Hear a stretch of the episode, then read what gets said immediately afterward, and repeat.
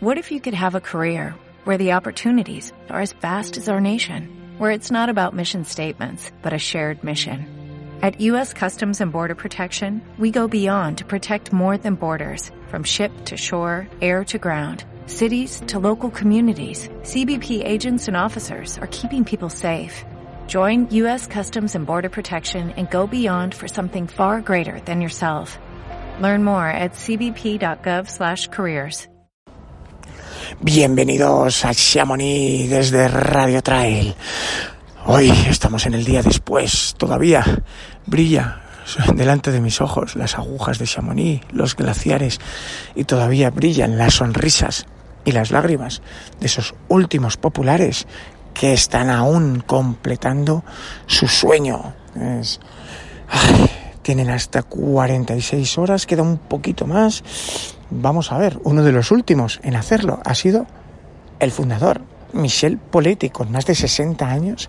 Ha sido una gozada para mí verle terminar tantos años después esa carrera que él creó. Pero bueno, vámonos con lo que importa. Carrerón, cuarta victoria del emperador Kilian, que además, por si quedaban dudas, se proclama el poseedor del nuevo récord 19, 49, 30 para todos esos que soñaban con el Breaking 20, pues ala, ya llegó el Breaking 20 y he tenido que ser el jefe. en las chicas, campeona Katy Scheid, me alegro mucho por ella, corredora de North Face, estadounidense, y eh, yo no quiero ser cruel, pero un año más ha vuelto a ocurrir que los chicos estadounidenses apostaban a por todas y han reventado, entre comillas, porque por fin han logrado minimizar daños y tanto Jim Wamsley como Zach Miller se han colado en el top 15, en el top 5. Enhorabuena a ambos. Pero es que las chicas, otra vez, han estado fabulosas. Oro para los Estados Unidos. Con Katy Scheid, la plata viaja a Canadá con Marianne Hogan y el bronce también a los Estados Unidos con Caitlin Gervin. Eh, yo no sé, pero hablando de dimorfismo que dicen los biólogos, eh, pues eh, no sé qué tienen las chicas estadounidenses. En el caso de las españolas, la primera española fue Aroasio, que hizo octava. Pero bueno, vámonos al principio de la carrera de Chamonix para nosotros era el punto y final de una gira alpina en la que os hemos estado trayendo lo mejor del trail running en los Alpes. Estuvimos primero en esa sierra final, donde hubo quien quiso ver algún punto de debilidad de, de Kilian, porque hizo quinto. bueno, yo creo que estaba buscando un imposible. Ha corrido cuatro carreras, en tres ha hecho oro y récord, y en final hizo quinto. no sé si existirá algún corredor en el planeta que no firme esto todos los años. ha sido un año prácticamente perfecto para el jefe. Eh, fue maravilloso ser eh, testigos directos, una vez más, éramos el único medio español allí, a pie de pista, en los Alpes suizos. De allí viajamos a cubrir la Matterhorn Ultra KS, una carrera muy especial en Zermatt, décima edición. Y eh, allí Eh, veníamos de haber estado trabajando en Cinal, tres personas, Ana, Memphis Madrid y Héctor Rubio y yo, pero Héctor pues eh, se puso enfermo, tenía que haber estado aquí también en el Mont Blanc con nosotros, pero no ha podido ser. Y aunque nos ha ayudado desde su casa, no ha podido estar haciendo el seguimiento. Eh, os animo a que veáis ese maravilloso vídeo que nos dejó Héctor aguantándole corriendo detrás de Kilian en el descenso decinal. Es una gozada ver la soltura y fluidez del jefe. Y en fin, a las 18 de la tarde, Chamonix, hace día y medio salía la carrera, las 100 millas, con muchos favoritos españoles Kilian, por supuesto, pero también estaba Pau Capel, campeón aquí en 2019, también estaba Pablo Villa, también estará Azara García, que debutaba en las 100 millas, y por desgracia al final no ha podido ser. Eh, tanto Pau como Pablo como Azara lo dejaban a lo largo del camino, como les ocurre a tantos y tantos corredores.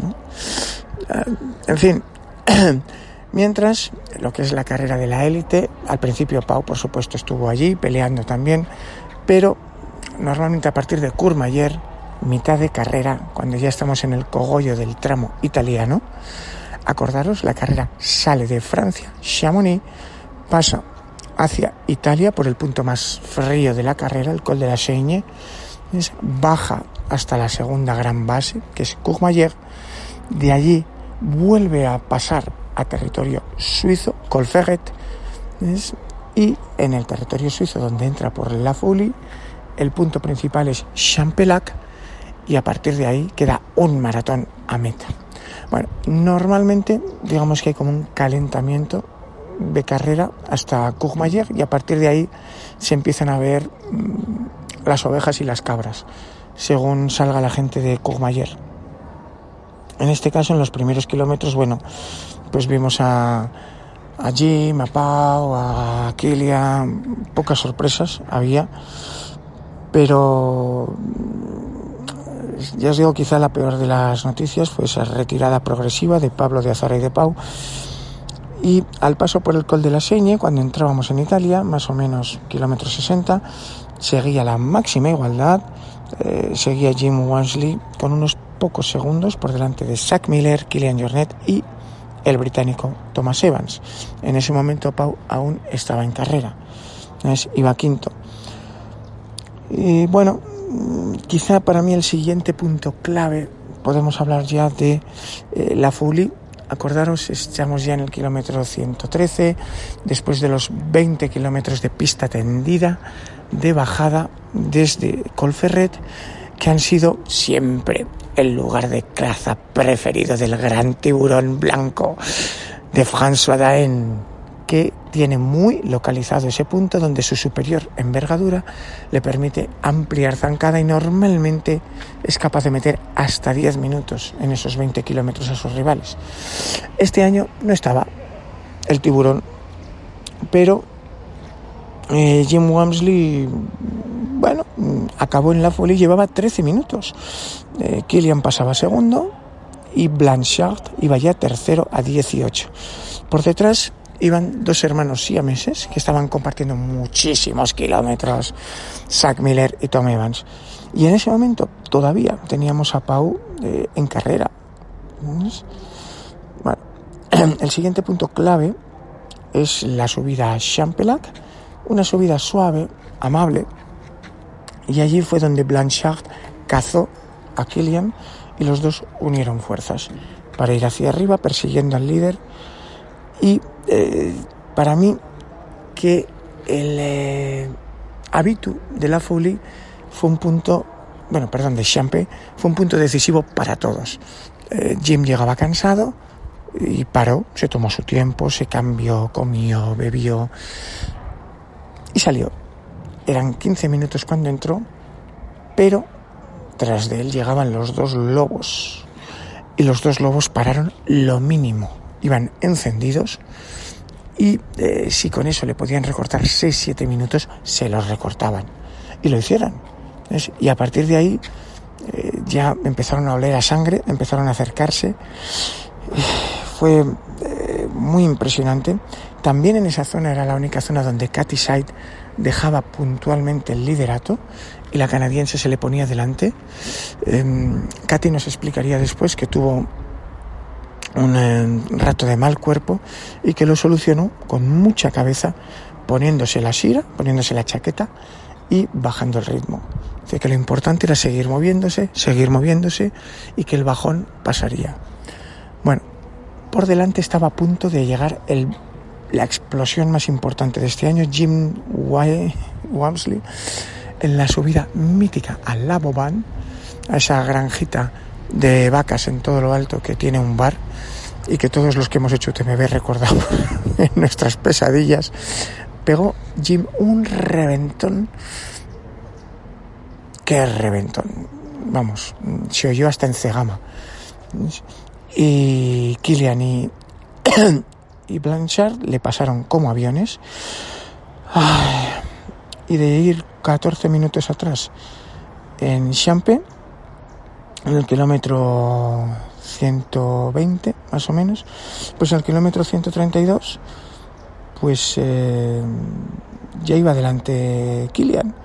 Pasaba primero, acompañado por Blanchard, y es que Jim se había dejado 25 minutazos. El punto crítico final iba a ser Bayorcin en el kilómetro 153 a 18 de meta, donde llegaban juntos Kilian y Macié. Yo tuve la suerte de estar allí, de ver lo que comía cada uno. Me quedé asombrado. Último avituallamiento clave y lo que eh, Pau dedicó dos horas, perdón, dos minutos treinta, estos bestias lo resolvieron en 50 segundos, segundos. Así que mm, poco más podemos decir. Siguieron adelante. Por detrás todavía pasaba Jim tercero, pero Tom Evans entraba cuarto, había pegado el hachazo siguiendo su plan, había descolgado a Zach Miller, que venía detrás sufriendo, y tenía ya los ojos encendidos porque él quería ser podio. Eh, hoy, hablando con él, me decía, Sergio, es que siempre fue ese el plan. Yo quería llegar a tiro de podio cuando estábamos allí y a partir de ahí que fuera lo que Dios quiera. Y lo hizo muy bien. Eh, Jim, lógicamente, venía tocado. Además, el protocolo de nutrición de Jim no es el que ningún nutricionista sueña. es muy americano él. Y yo creo que lo acabó pagando, ¿no? En tantas horas se acaba pagando. Eh, Tom vino desde atrás, le pasó como un ciclón y vimos que los últimos kilómetros para los dos estadounidenses se hacían eternas. Pero al final, bronce para Tom Evans, después de un oro y una plata que Killian logró resolver espléndidamente cuando poco después de salir del de avituallamiento 153 en la subida, última gran subida que hay a la Fleguer, pues pegaba un hachazo eh, de los de Santi Espíritu, ¿no? que hacen cegaba, dejaba noqueado a Macio, que por momentos intentó recuperar y se le volvió a acercar, pero nunca volvió a cogerle. Y al final, aunque la bajada de, de la Fleguer, los últimos seis kilómetros a meta de Kilian, eh, fueron propios de, Chiquito de la Calzada, se le veía muy castigado, logró defender el liderato y cruzar la meta como campeón. Cuarta victoria para Kilian y eh, yo creo que ya no hay palabras. De hecho, si os parece, creo que es mejor mm, que le escuchemos a él. Así que un segundo, le escuchamos y terminamos ya con esto los 15 minutos del programa. Ah, increíble para mí un día, un día muy especial que voy a recordar durante mucho tiempo. Hablando ah, Kilian ahora. Mm, yo no ha habido desde, desde la salida ningún momento que, que no haya sufierto y al final ha sido también gracias a todos los espectadores que, que, estabais allí en la montaña en todas las partes que, que, que he podido llegar al final y, y así de rápido. ¿no? Y, y, lo que voy a recordar al final es... Uh, esos momentos, al final la victoria ganar, pues mira, sí, estoy un poco más contento, pero, pero aparte de eso, lo importante es la experiencia, las horas pasadas con, con Jim toda la noche y luego a toda la parte final con Mathieu, que ha sido una, una batalla, pues nos hemos ayudado y hemos luchado juntos y, ha sido una cosa que, que, no voy a olvidar, pero sobre todo ver tanta gente en el recorrido y, dar las gracias, aunque estaba, iba un Harry que, que, no me aguantaba durante todo el recorrido, no he podido dar las gracias a los espectadores que estabais ahí animando, pero gracias a, todos los voluntarios, a los organizadores y a todos los que estabais ahí animando. Pues ahí lo tenéis, una gozada, escuchar al jefe. Y desde aquí, Gracias a todos por estar al otro lado del micrófono, de las ondas, un año más, desde 2008 que vinimos por primera vez a traeros las carreras de Chamonix en vivo. Gracias también a nuestros compañeros que lo han hecho posible, a Ana, Memphis Madrid, a Iván Vila y muy especialmente a Héctor que se ha dejado un girones importantes de salud por atenderos y desde aquí Mayayo, pues daros de verdad las gracias, la enhorabuena a todos y cada uno de los que habéis terminado vuestras carreras y que vais a estar luciendo ese chaleco los próximos 10 años. Cuídense mucho, señores. Nos vemos por las montañas.